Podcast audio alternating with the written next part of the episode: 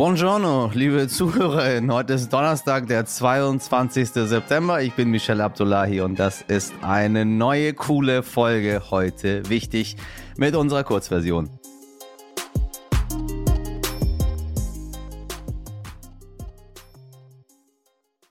Zuerst das Wichtigste in aller Kürze. In Guadeloupe, Puerto Rico und der Dominikanischen Republik starben durch den Hurricane Fiona mindestens fünf Menschen. Hunderttausende sind ohne Strom. Einige mussten in Notunterkünfte gebracht werden. Der Hurricane hat an Kraft zugenommen und zieht mit bis zu 210 Stundenkilometern durch die Karibik. In Puerto Rico nannte der Gouverneur die Schäden katastrophal. Im vergangenen Jahr hat es deutlich mehr Ermittlungsverfahren gegen kriminelle Banden gegeben. Hauptgrund dafür, den Ermittlern ist es gelungen, die geheime Kommunikation der Verbrecher im Netz zu entschlüsseln. Das berichtet das Bundeskriminalamt heute in seinem Lagebild über organisierte Kriminalität. Darin steht auch, dass immer mehr Täter bewaffnet sind und die Zahl der Betrugsdelikte stark zugenommen hat. Und die Deutsche Bahn, wir werfen Konfetti, startet eine Modernisierungsoffensive. Mhm. Mehr als 19 Milliarden Euro sollen in den nächsten Jahren in neue Fahrzeuge fließen. Von 2023 an könnten monatlich drei neue ICE auf die Gleise kommen könnten. Der Konzern plant das bislang größte Modernisierungsprogramm für seine Fahrzeugflotte, damit mehr Menschen vom Auto auf die Bahn umsteigen können. Sollen 2030 nach Unternehmensangaben rund 450 ICE durch Deutschland fahren. Das sind etwa 100 mehr als in diesem Jahr. Wir bleiben hochgradig gespannt. Russlands Staatschef Wladimir Putin hat eine Teilmobilmachung der Streitkräfte angekündigt. In einer Fernsehansprache sagte er, das bedeutet, dass Bürger, die sich in der Reserve befinden, nun der Wehrpflicht unterliegen. Den Angaben zufolge betrifft das rund 300.000 Menschen. Ja, und wie gehen die Russinnen nun um mit dieser Ankündigung? Die Frage gebe ich direkt weiter an meine Kollegin Ellen Iwitz. Sie beobachtet Russland schon lange. Ellen, eigentlich wollte Putin keine Mobilmachung. Warum jetzt doch? Dass Putin sich jetzt dennoch dazu entschlossen hat, demonstriert seine desolate Lage. Ihm gehen schlichte Soldaten aus. Für Russland ist es ein großer Schock, denn er bedeutet nichts anderes, dass jetzt Hunderttausende junge Männer in die Front geschickt werden. Denn niemand will in den Krieg ziehen. Die Mobilisierung wurde ja schon nur dadurch notwendig, dass sich nicht genügend Freiwillige gefunden haben. Und das, obwohl ihnen für russische Verhältnisse große Summen angeboten worden sind. Wie groß die Panik in Russland ist, zeigt sich schon allein bei den Suchanfragen auf Google. Dort ist die heißeste Frage, wie kann ich Russland verlassen? Und russische Medien, unabhängige Medien, veröffentlichen ganze Listen mit Ländern, in die man jetzt noch ausreisen kann und geben Ratschläge, wie man einer Mobilisierung entkommen kann. Und was will Putin damit erreichen? Mit der Mobilisierung hofft Putin jetzt ein Problem zu lösen, was ihn eigentlich schon seit dem Beginn des Kriegs begleitet. In den ersten Kriegswochen wurde schon deutlich, dass Russland zwar viel schweres Gerät hatte, aber viel zu wenige Soldaten. Die Ukraine hat seit dem Beginn des Kriegs einen sehr wichtigen Vorteil. Sie haben eine Wehrpflicht und setzen sie auch durch. Im Gegensatz zu Russland, die haben eine Wehrpflicht, aber bislang durften Wehrpflichtige nicht in die Front geschickt werden. Jetzt ist es anders. Putin kann auf alle Wehrpflichtigen zurückgreifen und er hat die Reservisten. Insgesamt sollen bis zu 300.000 Männer eingezogen werden und das ist noch nicht alles. Der Verteidigungsminister Shoigu hat schon mit einer riesigen Mobilisierungsressource geprallt. Insgesamt sollen es 25 Millionen Menschen sein, die der Kreml jetzt einziehen könnte. Vielen Dank dir, Ellen. Eigentlich standen alle Zeichen auf einen Neuanfang, als der parteilose Ministerpräsidentschaftskandidat Mario Draghi am 13. Februar 2021 Ministerpräsident von Italien wurde. Alle Italiener hatten die Hoffnung auf ein stabileres und besseres Italien, bis er im Juli 2022 seinen Rücktritt als Regierungschef angekündigt hat, weil er das Vertrauen seiner Koalitionspartner verloren hatte. Nun stehen diese Woche am Sonntag die Wahlen an, um eine passende Neubesetzung für seinen Posten zu finden. Weht bald in Italien ein neuer Wind. Wenn Sie mich fragen, liebe HörerInnen unserer heute wichtig Community, dann sage ich ganz klar ja, denn unter den Kandidatinnen sind unter anderem Ex-Ministerpräsident und mehrmals verurteilter Steuerbetrüger Silvio Berlusconi, außerdem mit von der Partie Ex-Innenminister Matteo Salvini und Giorgia Meloni, die zurzeit in allen Wahlumfragen vorne liegt und selbst die ultrakonservativen Gruppen unterstützt.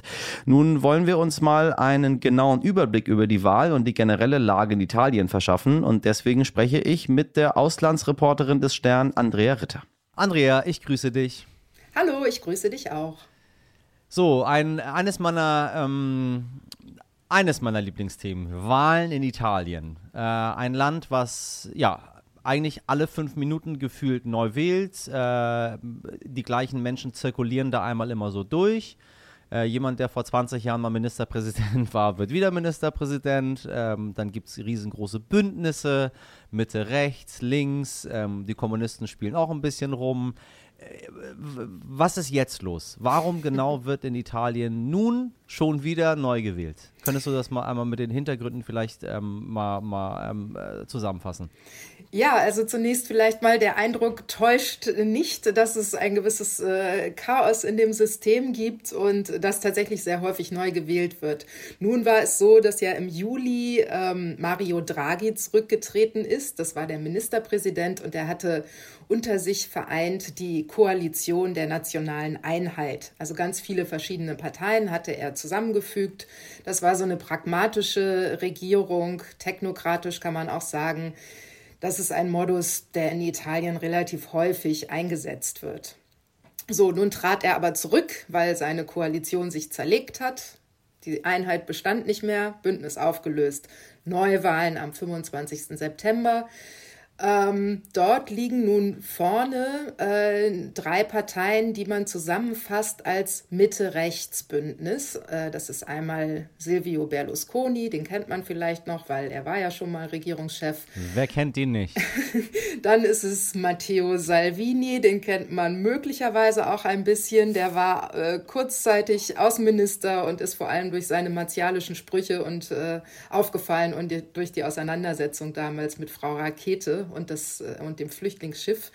Und dann gibt es jetzt neu im Spiel gewissermaßen, für uns zumindest, Giorgia Meloni. Und das ist die Frau, die zurzeit auch vorne liegt. Letzten Umfragen bekommt allein ihre Partei, die Fratelli d'Italia, also die Brüder Italiens, ähm, weit über, nicht weit über, aber über 25 Prozent. Das letzte war jetzt 27 Prozent. Und die drei im Bündnis liegen eben vorne müssen droht dem Land ein Rechtsruck. Ich meine, äh, die Partei Fratelli d'Italia, das sind Postfaschisten, das sind Rechtsextreme. Also ist das eine Sache, die du uns mal irgendwie erläutern kannst, wie wir uns das vorstellen können, wenn das in Deutschland passiert? Oder kann man das gar nicht vergleichen, weil einfach die Dimensionen ganz, ganz andere sind und wir jetzt nicht keine Ahnung, die NPD kurz davor haben, irgendwie äh, den, den Bundeskanzler zu stellen. Das habe ich irgendwie nie so begriffen, wie das dort im Land bei denen funktioniert.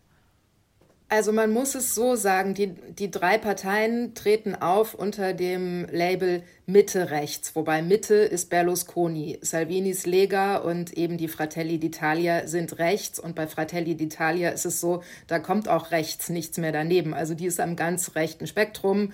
In Deutschland weiß man ja, welche Partei bei uns am ganz rechten Spektrum ist. So. Inhaltlich muss man sagen, vielleicht einmal, um das zu erklären mit dem Postfaschismus. Äh, Frau Meloni ist jetzt 45 Jahre alt. Als sie 16 war, hat sie sich der postfaschistischen Jugendorganisation angeschlossen oder als sie 15 war sogar schon. Also die ist sehr lange in dieser rechten Bewegung dabei. Ihre Partei Fratelli d'Italia wurde 2012 haben die sich gegründet und haben als erstes klargemacht, das ist der Wortlaut, den ich zitiere. Wir geben den Faschismus an die Geschichte zurück.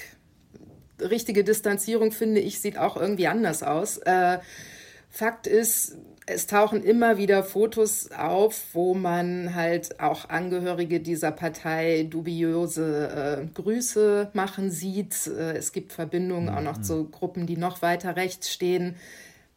Ja, also das, das ist es. Inhaltlich bei ihr ist es so, dass sie, äh, je näher die Wahlen jetzt kommen, desto gemäßigter wurde ihr Ton. Also sie hat jetzt keine Parolen mehr äh, von der Wahlkampfbühne durch die Lautsprecher gejagt, die, die wirklich rassistisch wären. Das, das verbittet sie sich auch. Also das will sie auch nicht. Das hat man aber auch bei Marine Le Pen äh, in Frankreich gesehen, die äh, Dame vom ehemals Front National. Also es findet eine, eine gewisse Entschärfung statt. Aber trotzdem, ich habe ihre Autobiografie gelesen, also von Frau Meloni, und man muss sagen, das ist inhaltlich ist es, liest es sich einfach tatsächlich wie ein, wie ein Programm von, von der identitären Bewegung. Also hier geht es viel um Identität. Die Nation soll gestärkt werden, die natürliche Familie, wie sie es nennt, äh, die Tradition, das ist so ihr Wortlaut. Andrea, ähm, ich würde eigentlich ungern sagen, es bleibt spannend, aber äh, ja, ja, ich sag's einfach nicht. Wir warten ab und hoffen, dass es schnell vorbei ist. Dankeschön. Danke dir. Das war es mit heute wichtig in der Kurzversion und wenn Sie noch mehr von Andrea Ritter zu Italien hören möchten, dann ab in die Long Version. Fragen und Antworten? Nee, Fragen oder Antworten. Wobei, Sie können auch fragen und sich selber antworten, wie Sie möchten. Egal, was Sie tun, machen Sie es unter heute wichtig stern.de. Ansonsten hören Sie mich morgen wieder, wenn Sie mögen, ab 5 Uhr. Ich wünsche Ihnen einen schönen Donnerstag. Machen Sie was draus. Ihr Michel Abdullahi.